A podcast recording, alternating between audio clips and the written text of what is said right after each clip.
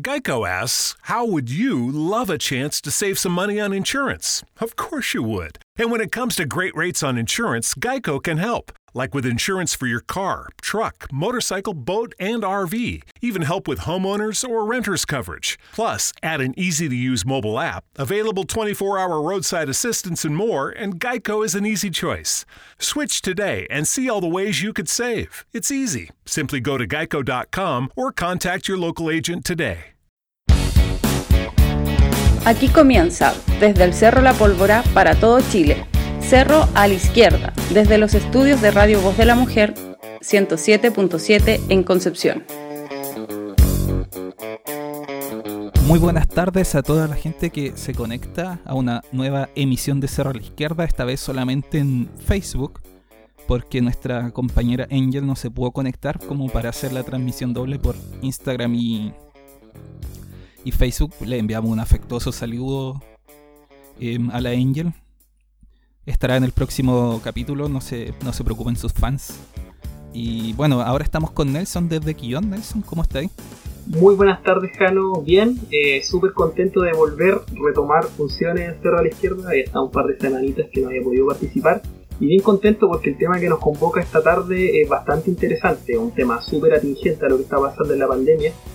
Y como tienen, como evidentemente en estos especiales de AUFEM hemos hablado desde el campo laboral, desde distintas áreas, hemos tocado cómo impacta a la mujer, en este caso la pandemia, y hoy día nos vamos a centrar en el ciberacoso.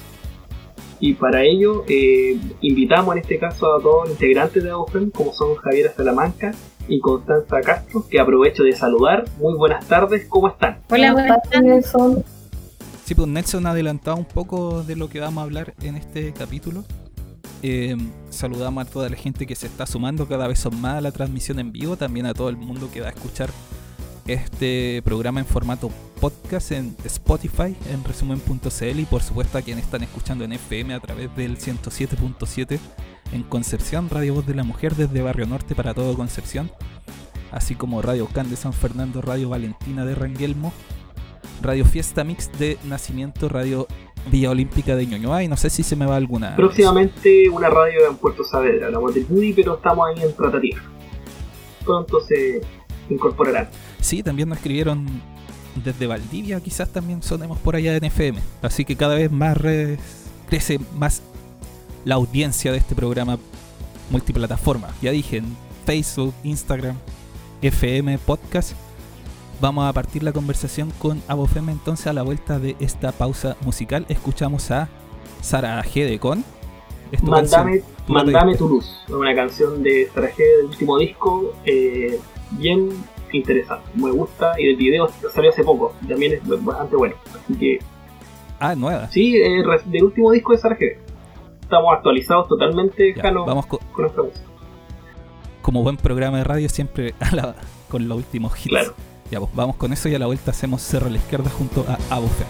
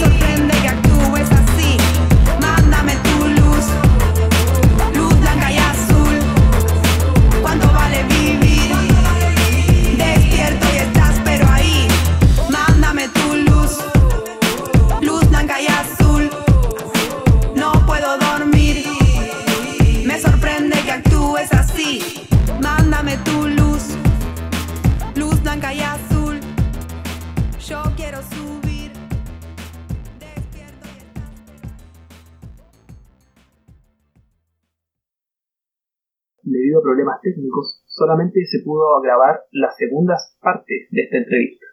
En particular, hablamos con respecto a las herramientas legales para castigar la violencia en contra de las mujeres, la filtración de fotografías íntimas, así como también el ciberacoso que viven día a día cientos y miles de mujeres a lo largo del país y del mundo. A su vez, finalizamos la conversación conversando en torno a consejos prácticos para prevenir el ciberacoso en contra de mujeres.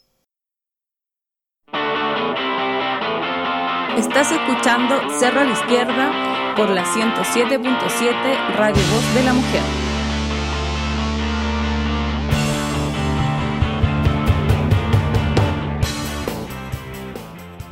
aprovechamos al tiro de pedir disculpas a la gente que estaba siguiendo la conversación con Abofem por la caída. Son cosas de, de la transmisión en vivo, pero así que retomamos la conversación entonces con Nelson, con Constanza y con Javiera.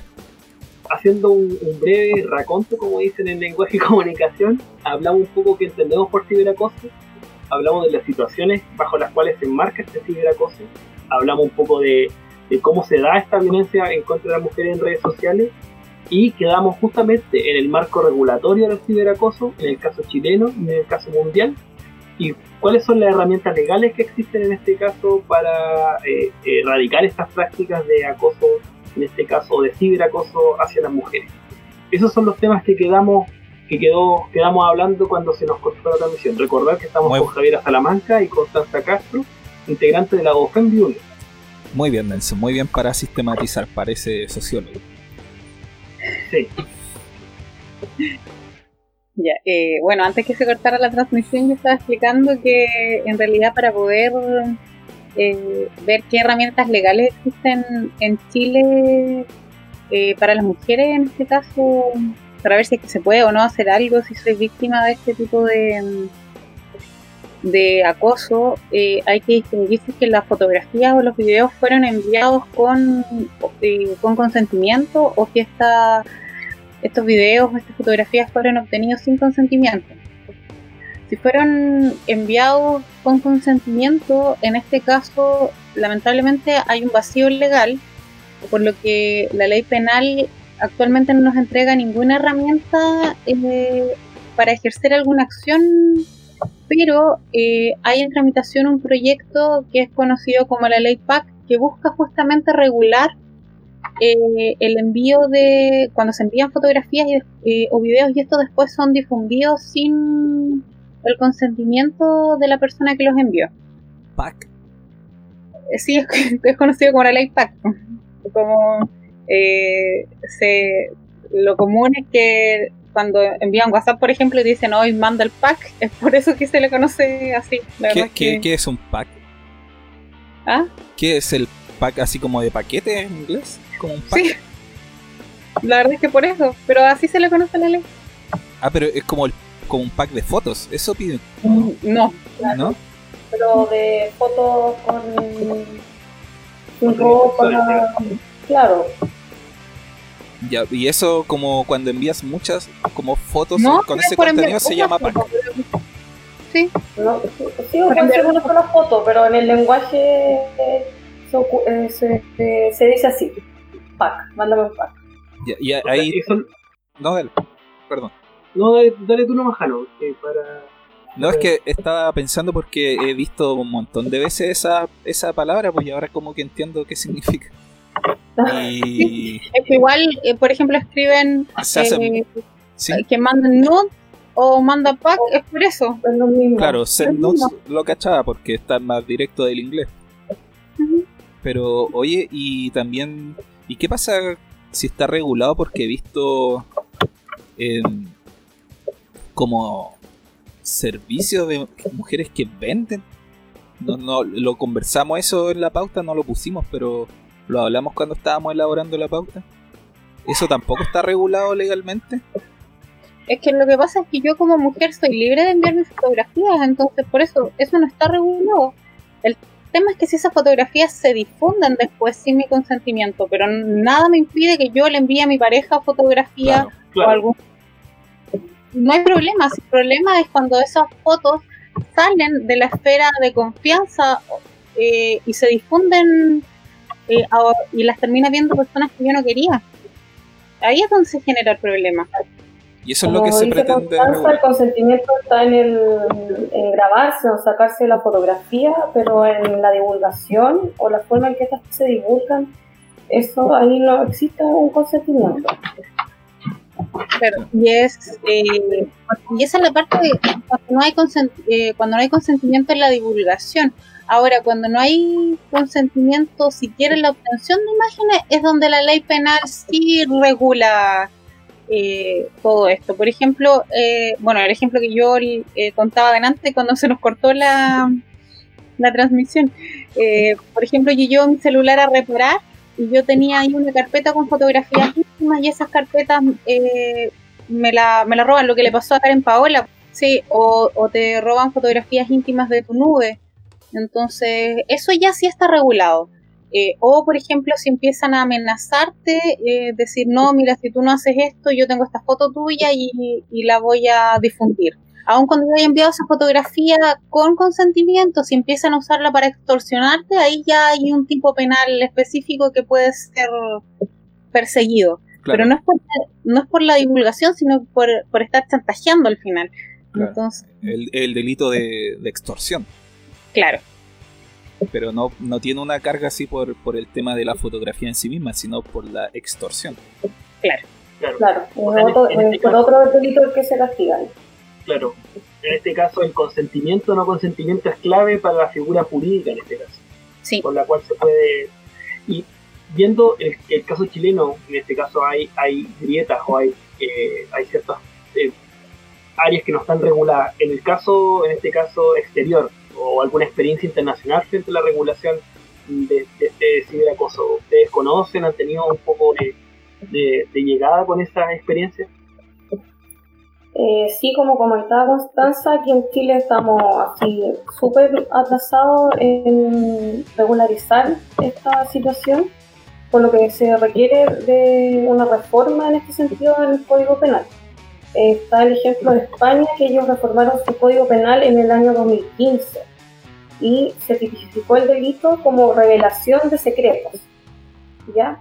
Y ahí eh, se sanciona eh, los casos en que había consentimiento en la grabación, pero no en la divulgación de fotografía o de documento o, de video.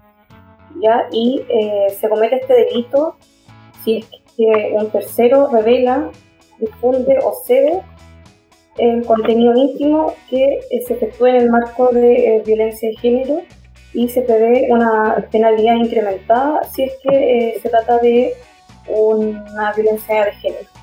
Entonces, nosotros como país todavía estamos súper al debe en, regular que tan específico un delito que incluso se agrava si es que se hace en un contexto de violencia de género. En, en España tiene ese agravante. En el caso chileno no existe nada de eso y tampoco nada que, castigue o, que o alguna regulación respecto a las plataformas donde se divulguen esto, como por ejemplo nos comentaban delante en la transmisión que se cayó eh, sobre nido.org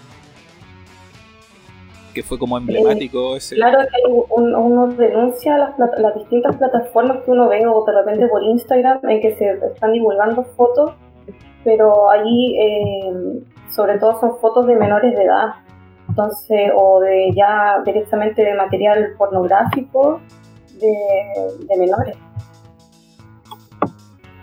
Claro, pero ahí es por ser menor de edad.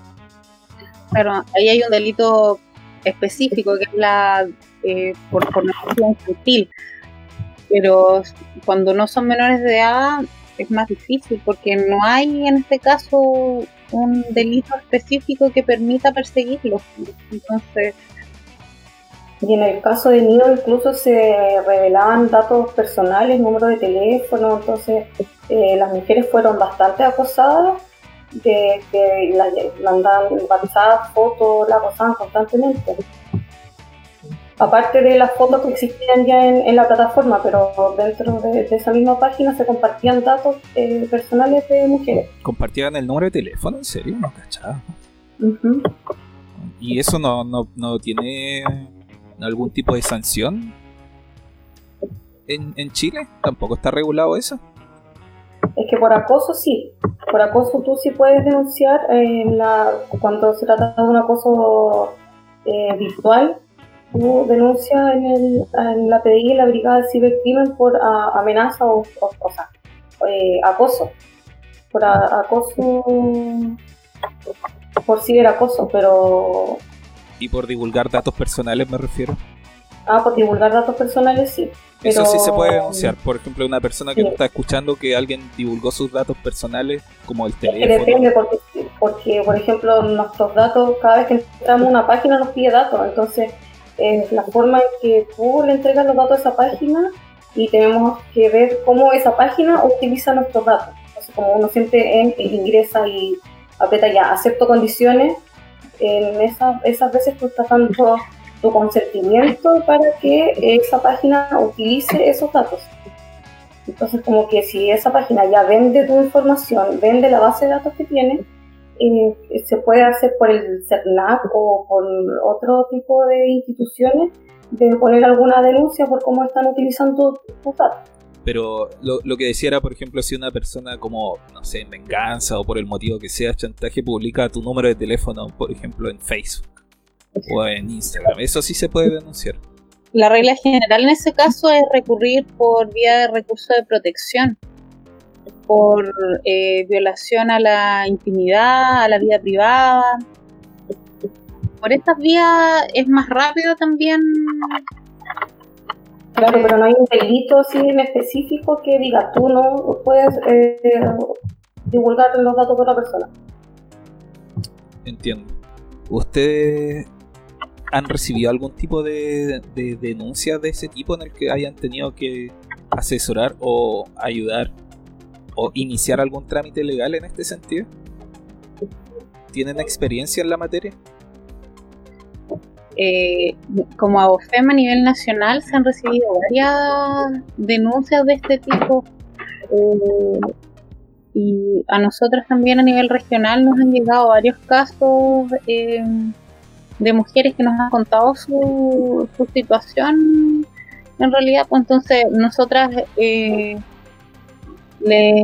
lo que hacemos en realidad es entregarle las herramientas para que ellas puedan defenderse, porque lamentablemente los casos que nos han llegado han coincidido que, que son exparejas a las que ellas les enviaron sus fotografías de forma voluntaria.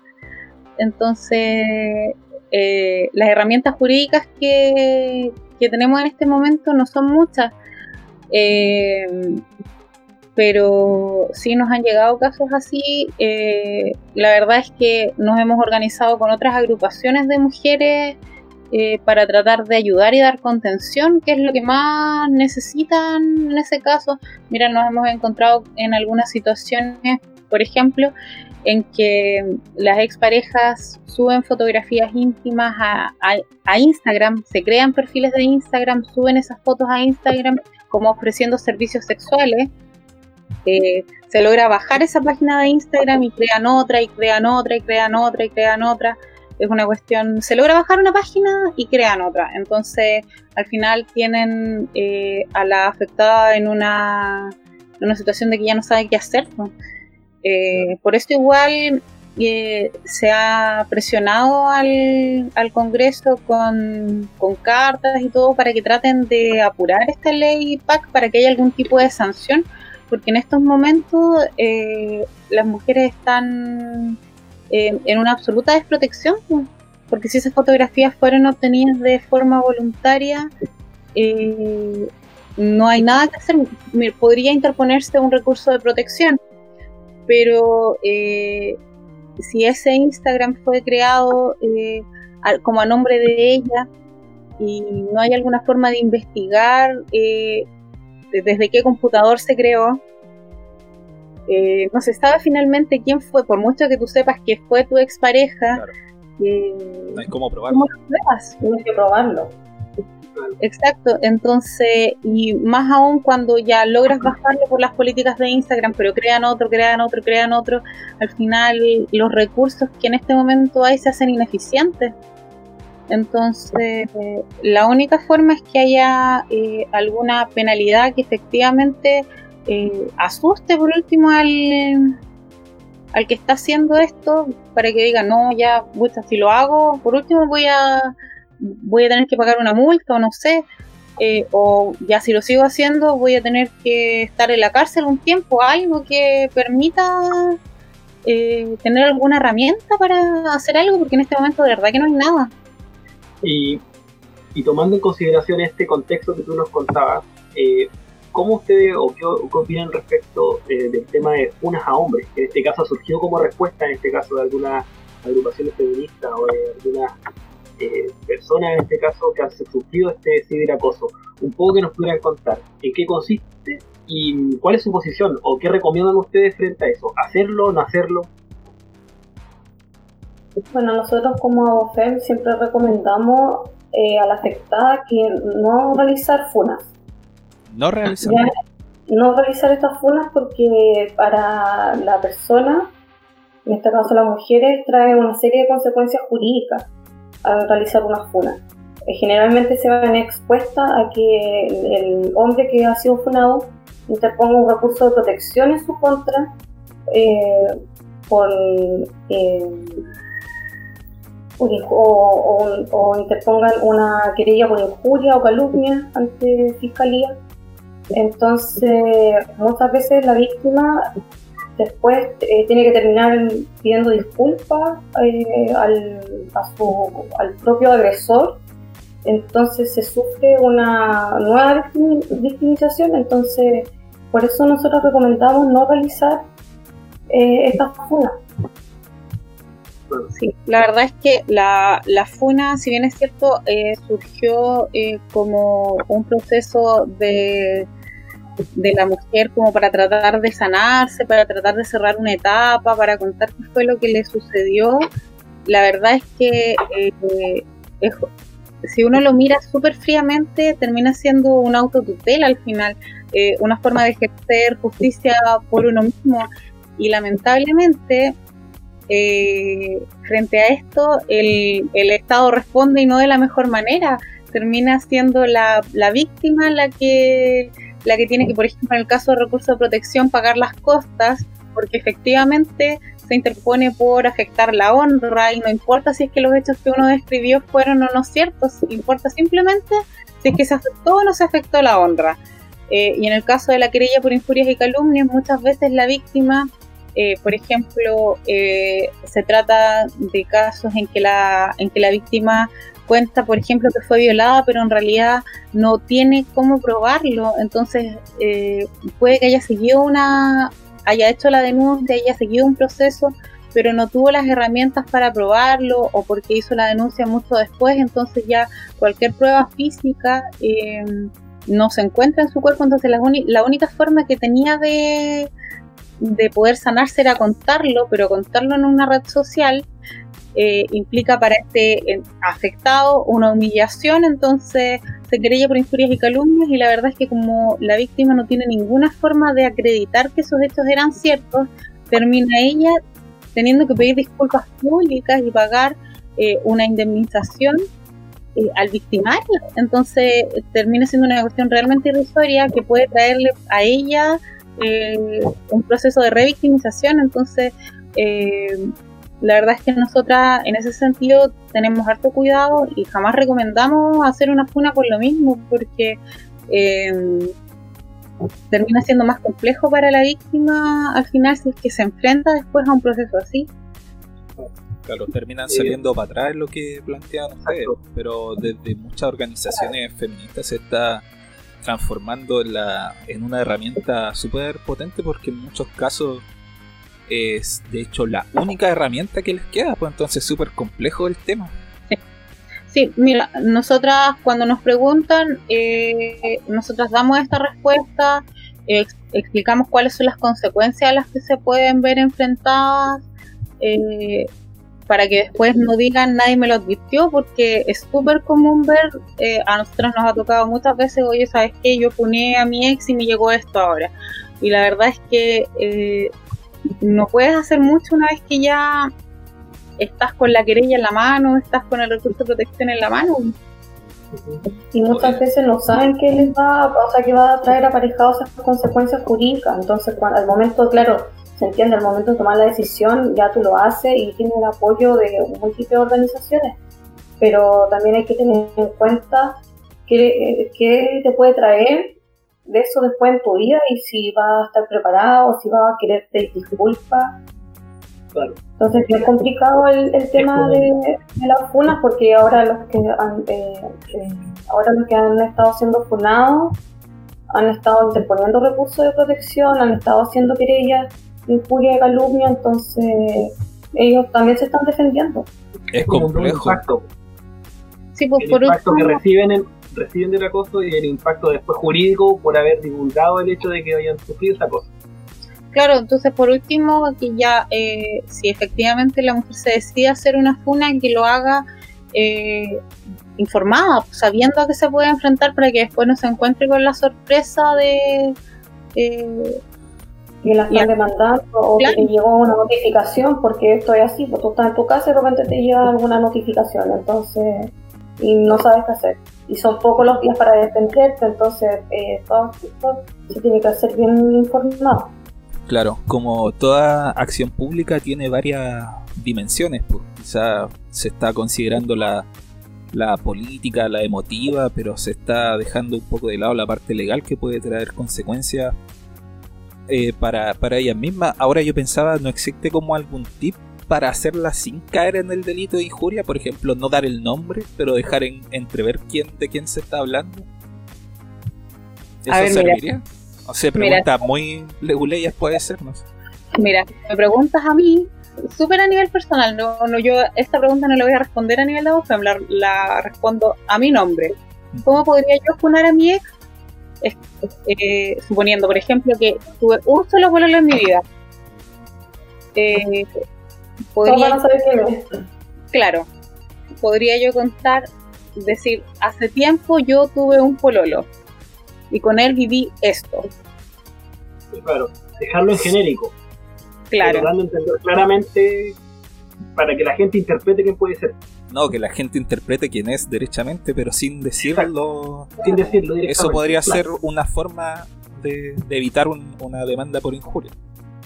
Claro, eso podría ser una forma de zafar, pero hay que tener cuidado también con los comentarios, porque muchas veces eh, si bien es cierto, la mujer no lo dice, abajo en los comentarios dicen, ah, es tanto, tanto, tanto, Ruth, tanto, tanto, tanto, viven tanto, tanto. Y ahí después igual al final se sabe quién es. Ah, sí. Es difícil averiguar. Pero ahí la persona que, recibiría la denuncia por injuria sería el que comentó, la persona que comentó el nombre al Ruth y todo eso, más que quien hizo la publicación o, ambas. Es que podrían ser las dos. Mm, chuta. Súper complicado entonces. Complejo, porque puede ser que no lo digas tú, pero en tus comentarios además te va a aparecer una persona, oye, tal persona es, vive en tal lado, es, es. Entonces se presta de nuevo para caer en el círculo vicioso que hablábamos anteriormente, pues, que te puedan demandar y que salgas con doble impacto en este caso, el impacto de lo que sufriste y lo de las repercusiones legales por denunciar. Qué complicado, nunca lo había visto de esa, en ese, por esa arista. Oye, y bueno, aprovechamos ya en este intertanto de la conversa de saludar a la gente que anteriormente se había conectado. Saludamos a Pina Pini, a, a Rosilva, a Cura Regún, a Nicole Ramírez, Héctor Castro, Vanessa, Vane Hope, eh, Camila Curi, Pies Nadie, Cindy Salazar, Camila Catalina, Marcelo Pucho, Fancy, y Daniel Conejeros, que estaban en la, en la transmisión anterior, y obviamente a la gente que ahora se está incorporando, a José Aurelio Acuña, a Ro Silva, nuevamente a la Angel, que también nos saludó. Eh, saluda a la Angel, que no puedo estar en este programa. Sí, saluda a la Angel, a todos, obviamente, eh, que estamos retomando esta conversa con, con Adofen, y mm, en este caso hablamos un poco del ciberacoso, ah, hemos hablado en, en líneas generales, las repercusiones, los impactos que tiene, ¿Y cómo creen ustedes que se vincula este ciberacoso con el vivir diario o el vivir cotidiano de la mujer?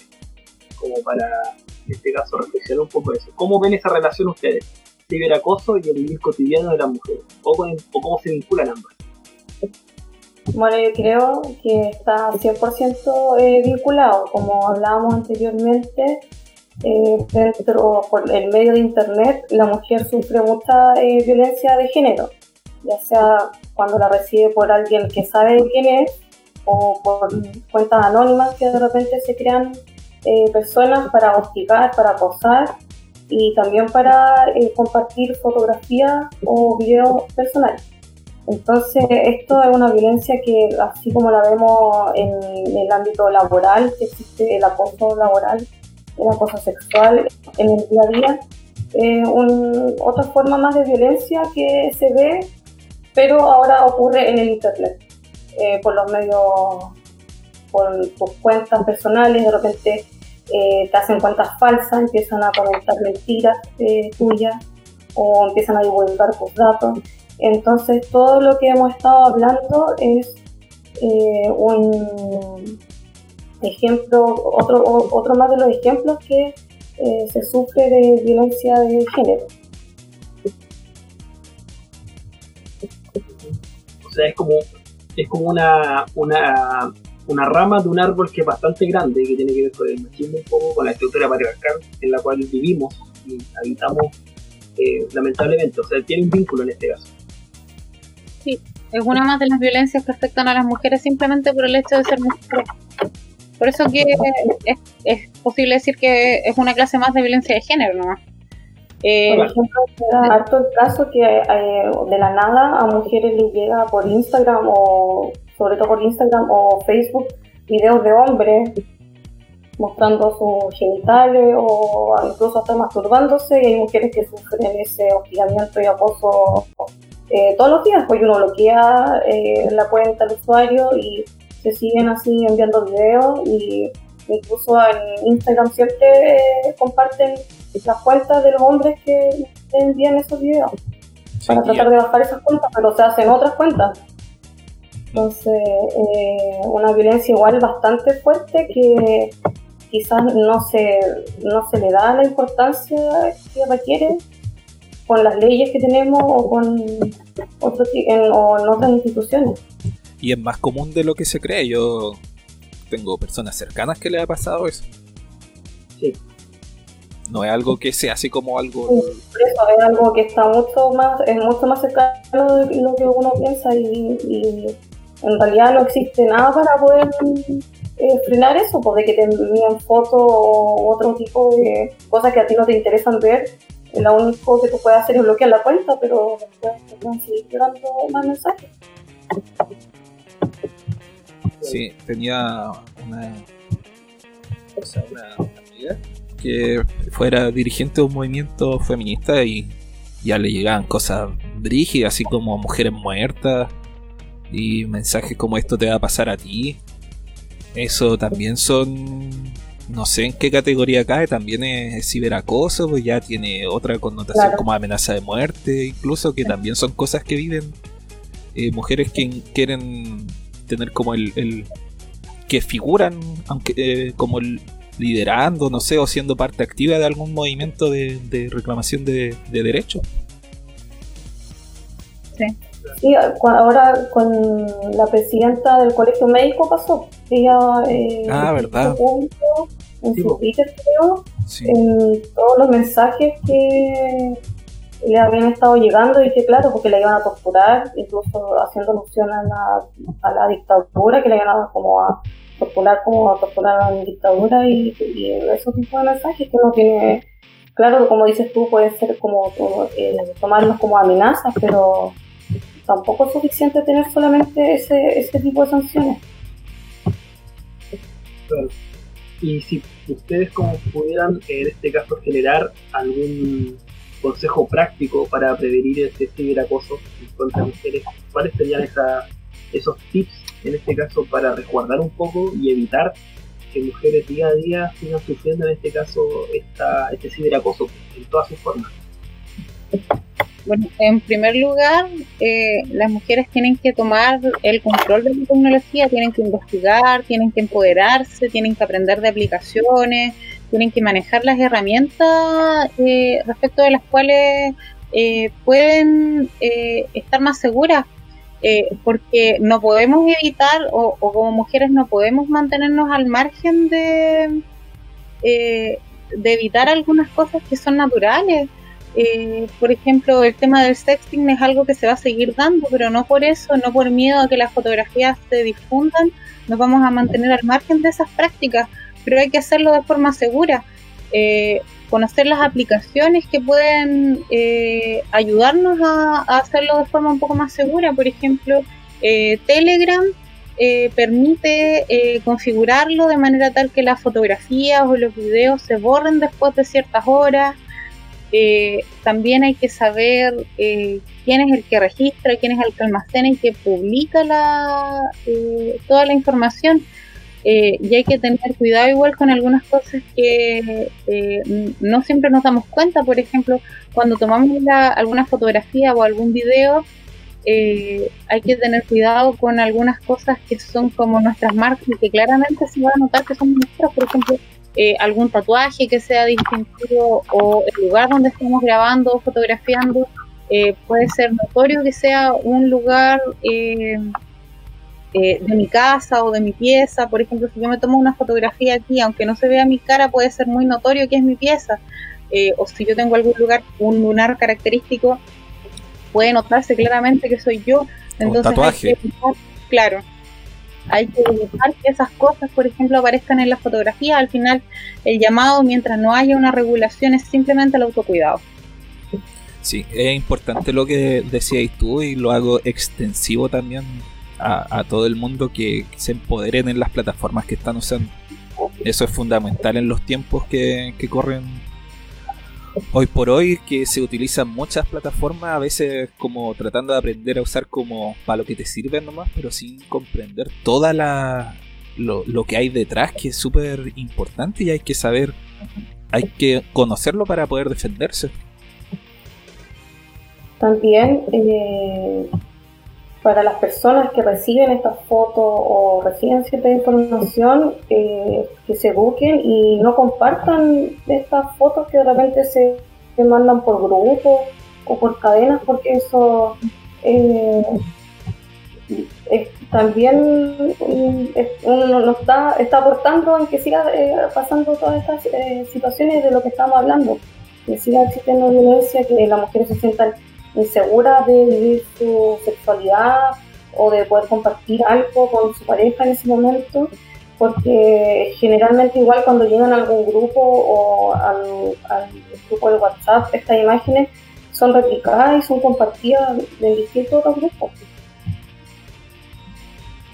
Sí, un clásico de los grupos de WhatsApp de hombres. O, o en otras páginas, no sé, que uno ni siquiera sabe que existe.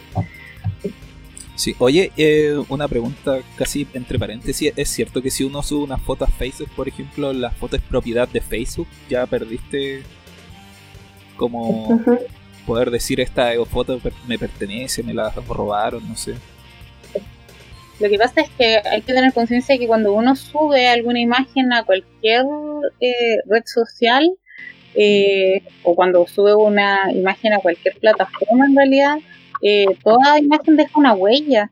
Entonces, la verdad es que yo desconozco si es que Facebook va a ser el propietario de esa imagen. Eh, pero una vez que está en Facebook, ya tú la borras y esa imagen queda en internet. igual. Sí. Creo que el año pasado, creo que como que salió una noticia de Facebook de que ellos tenían acceso a todos tus datos, entonces después te aparece publicidad, lo ocupan para fines electorales, sobre todo en Estados Unidos eh, creo que fue la noticia, entonces eh, ya todo lo que tú compartes ya no es, no es tuyo, sino que también lo tiene, Facebook ve cómo utiliza esos datos.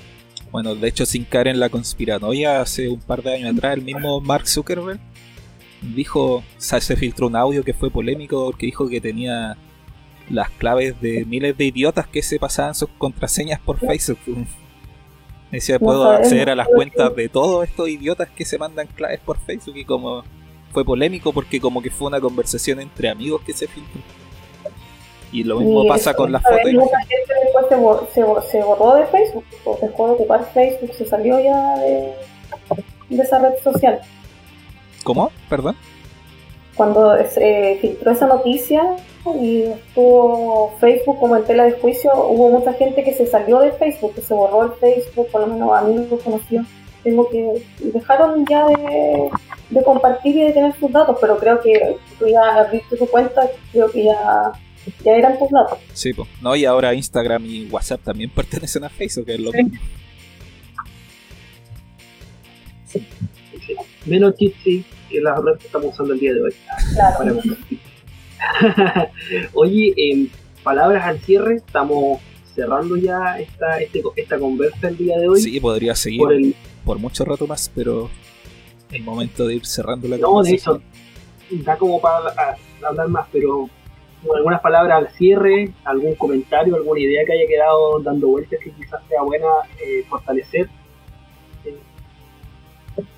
Yo creo que simplemente hacer un llamado al autocuidado nomás. Eh, de todas maneras, aun cuando esperamos que salga pronto la regulación de la que comentábamos como ley PAC, eh, aún así eh, sabemos que a los agresores no les importa en realidad si hay o no una pena asociada a algún delito, entonces hay que tener cuidado con lo que se difunde en Internet, con lo que enviamos, aun cuando sea nuestra pareja o una persona de confianza la verdad es que no sabemos qué es lo que va a pasar mañana con esa persona, entonces eh, simplemente tener cuidado con lo que enviamos.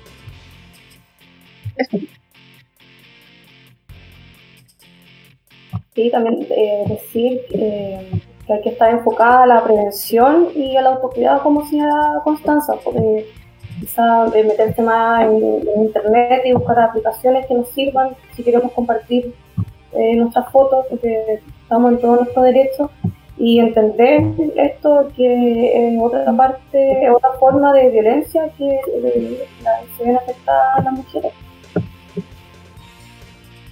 Ya sea con en la divulgación de fotos íntimas, de ciberacoso, hostigamiento, entenderlo como otra forma de violencia de género. Conversamos con Javiera y Constanza de Abofem en este capítulo de Cerro a la Izquierda. Eh, y por supuesto, Abofem que nos comentaban antes de empezar la transmisión que está de cumpleaños. Así que muchas felicidades a, tanto a ustedes dos como a todas las abogadas que conforman esta red de abogadas feministas denominada Abofem, presente en gran parte del país, así como una eh, con un brazo aquí también en el Bio Bio, con quien ya hemos grabado tres capítulos en una serie de colaboraciones en conjunto de las que estamos muy agradecidos como programa. Eh, no sé si alguna persona quiere contactarse con ustedes que esté sufriendo algún tipo de este, de este ciberacoso, puede hacerlo y mediante qué plataforma o mediante qué... Sí, estamos en Instagram, Facebook, en ahí pueden encontrar todos nuestros datos y de correo eh, creo que biobio.cl biobio.cl Ya. Y si nos están escuchando de otro de otra región igual, pues el nombre de la región arroba abofem.cl, ¿no? Sí, o en abofem.cl en Instagram y ahí están los datos de todas las regiones para contactar. Cada región, cada región tiene su Instagram y su Facebook, entonces ahí, si no están en Biobío, estamos en Ñuble, eh, Maule, Santiago. Ya, pues, muchas gracias. No sé si queréis decir algo tú, Nelson, para despedirte. Eh, me comprometo a no yetear más los programas. Eso puede ser mi compromiso de alguien más. No, gracias, gracias. Gracias por el, por el tiempo eh, y el espacio que se dieron para poder conversar estos temas la nosotros son súper importantes. Y bueno, estar atentos, que vamos a continuar con Cerro, con estas conversas y otras que se nos vienen eh, en todo este contexto de pandemia. Nos despedimos como cada capítulo escuchando música penquista que no va a estar en la, en la transmisión, pero sí en el podcast. Nos vamos, nos vamos con Marineros y la canción Oh Oh. Con eso despedimos y nos reencontramos en una próxima oportunidad. Adiós. Chao. ¿Cómo nos caímos otra vez? No,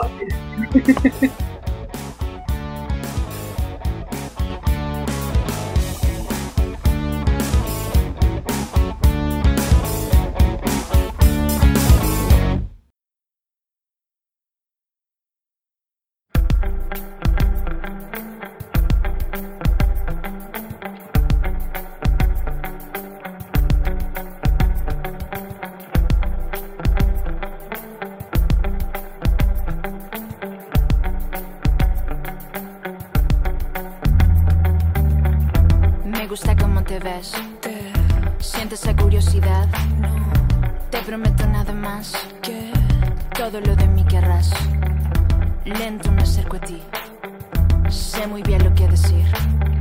Suspiras como si nunca nadie, nunca nadie, nunca nadie. Oh,